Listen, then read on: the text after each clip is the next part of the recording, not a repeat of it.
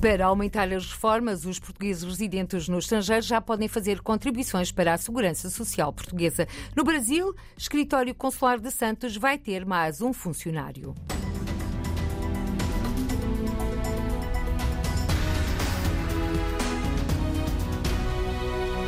Portugueses da Venezuela e da África do Sul querem aderir à Segurança Social Direta, ou seja, fazer contribuições para a Segurança Social Portuguesa para aumentar as pensões pagas pelo Estado na altura da reforma. O alargamento do regime aos imigrantes entrou ontem em vigor. Uma iniciativa socialista proposta pelo luso-brasileiro Paulo Porto Fernandes, quando foi deputado do PS pelo Círculo Fora da Europa.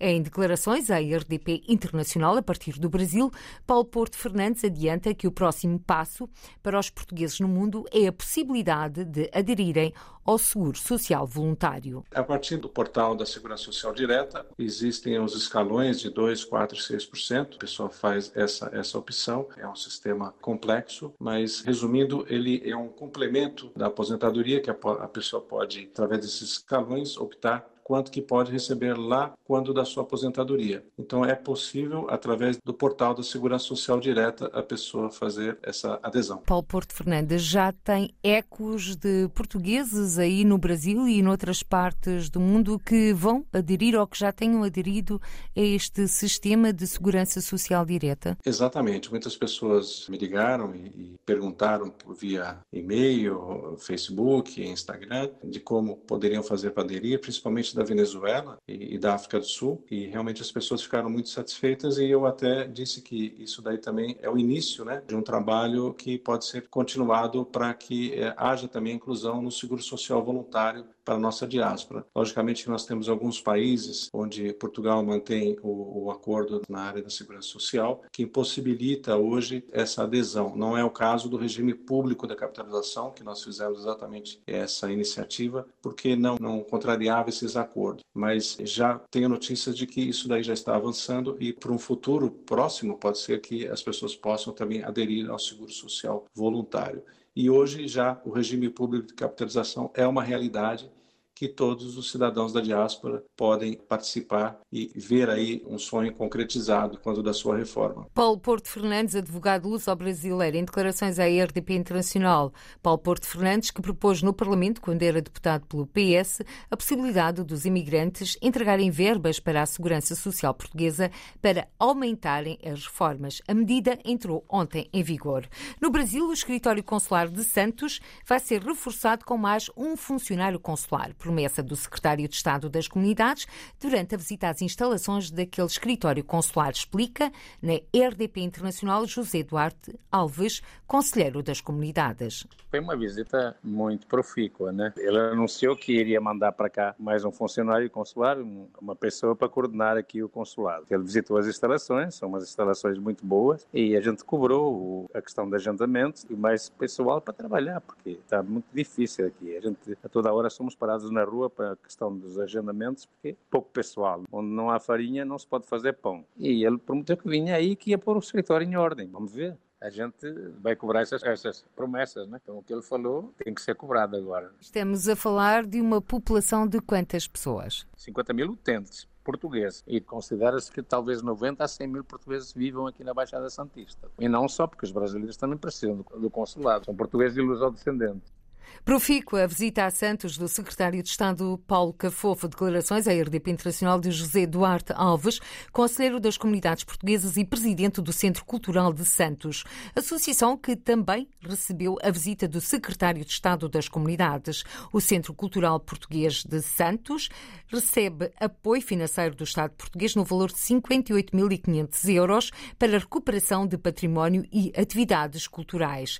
O secretário de Estado das Comunidades está hoje em Salvador da Bahia, última paragem da visita à comunidade portuguesa no Brasil, que termina amanhã. Eleitores portugueses no estrangeiro poderão votar onde quer que se encontrem, inclusive em Portugal, desde que o façam nas mesas de voto.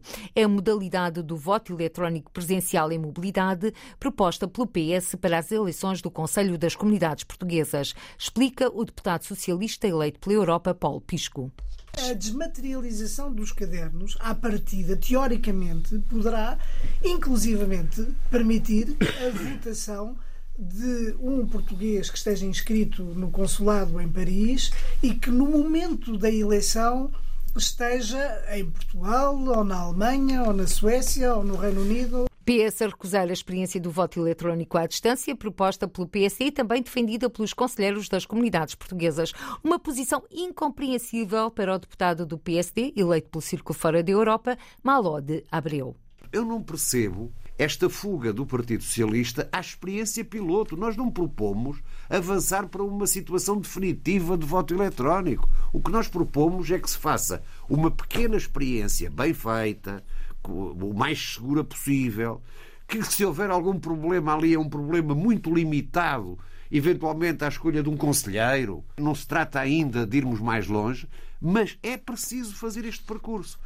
O voto eletrónico é o futuro, consideram ambos os deputados, mas Paulo Pisco defende que só quando existir segurança a 100% é que é para avançar.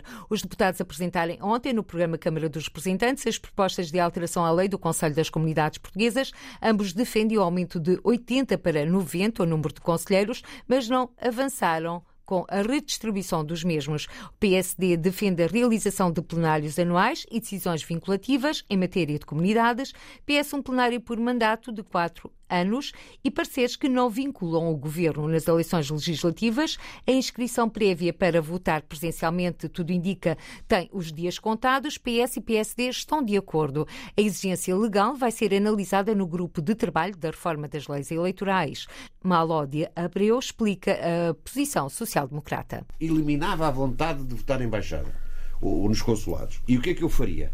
O voto presencial vale mais que o voto por correspondência. Como os cadernos são desmaterializados, se houvesse uma sobreposição, se eu votei por correspondência e votei na embaixada ou no consulado, o que conta é eu ter votado no consulado. Não é preciso eu inscrever-me para votar no consulado. E para que não existam dúvidas sobre as propostas socialistas para o exercício de voto dos portugueses no estrangeiro, Paulo Pisco sublinha que o PS não tem medo do voto dos imigrantes.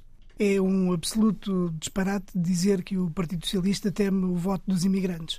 É preciso recordar aqui que foi o Partido Socialista que alargou o universo eleitoral com o recenseamento automático de cerca de 320 mil eleitores para um universo de perto de um milhão e meio de eleitores. Portanto, jamais alguém poderá dizer que o Partido Socialista tem receio do voto dos imigrantes, porque isso é manifestamente falso. Paulo Pisco, deputado do PS, e Malo de Abreu, deputado do PSD, ambos eleitos pela emigração. Os convidados de ontem do programa Câmara dos Representantes já disponível na internet em RTP Play. Da Madeira para Washington, a nova marca de vinho, o Saint Anselme. O néctar pode ser apreciado no restaurante que tem a maior coleção de garrafas e marcas de vinho da Madeira nos Estados Unidos. Com copo cheio, ouçamos a reportagem do correspondente da RDP nos Estados Unidos, João Ricardo Vasconcelos. No século XVIII, as colónias britânicas da América do Norte eram a região do mundo que mais importava vinho Madeira. Uma aventura atlântica que não se perdeu. Foi lançado agora na capital dos Estados Unidos o vinho Madeira Saint Anselme uma parceria entre o grupo de restauração Star e a Companhia Madeirense de Vinhos Barbeito, com o selo de garantia do Instituto do Vinho, do Bordado e do Artesanato da Madeira. Avançou o sommelier e diretor de bebidas do restaurante St. Anselm, Jack Zaraki. Queríamos produzir algo que ficasse entre o doce e o seco. Acreditamos que a dinâmica do frutado combina bem com o nosso bife New York Strip. O novo Madeira junta-se agora ao resto da coleção. O restaurante St. Anselm tem maior reserva de vinhos Madeira nos Estados Unidos, mais de 60 marcas e variedades. Temos 60 garrafas diferentes que remontam a 1875, quando era presidente Ulysses Grant. Abrangemos um grande período, até vintages mais recentes. A noite foi toda dedicada à gastronomia madeirense. O bolo do caco com batata doce foi reinterpretado à moda americana e os convidados puderam provar cocktails inspirados no vinho Madeira. O embaixador de Portugal nos Estados Unidos, Francisco Duarte Lopes, participou no evento. Há esta relação especial entre os dois países de os pais fundadores dos Estados Unidos terem brindado com vinho Madeira, também na tomada de posse do primeiro presidente americano terem brindado com vinho Madeira e isso é uma ligação que é obviamente muito perene entre os dois países. Os Estados Unidos ganharam uma nova marca de vinho Madeira. É assim que uma relação transatlântica com mais de 250 anos não se deixa apagar. O vinho Santo Anselmo foi produzido pela empresa madeirense de vinhos Barbeito, a pedido de um grupo de restauração americano. O produtor Ricardo Diogo descreve um vinho de qualidade superior e um embaixador da Madeira nos Estados Unidos da América.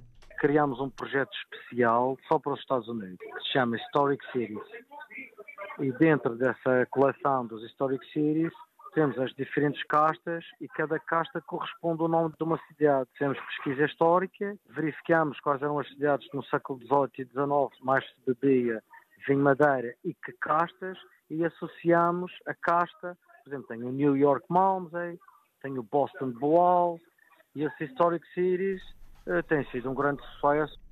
Um projeto Story Series que já existe há cerca de 27 anos e está presente em todos os estados nos Estados Unidos. E ficamos por aqui quanto à informação.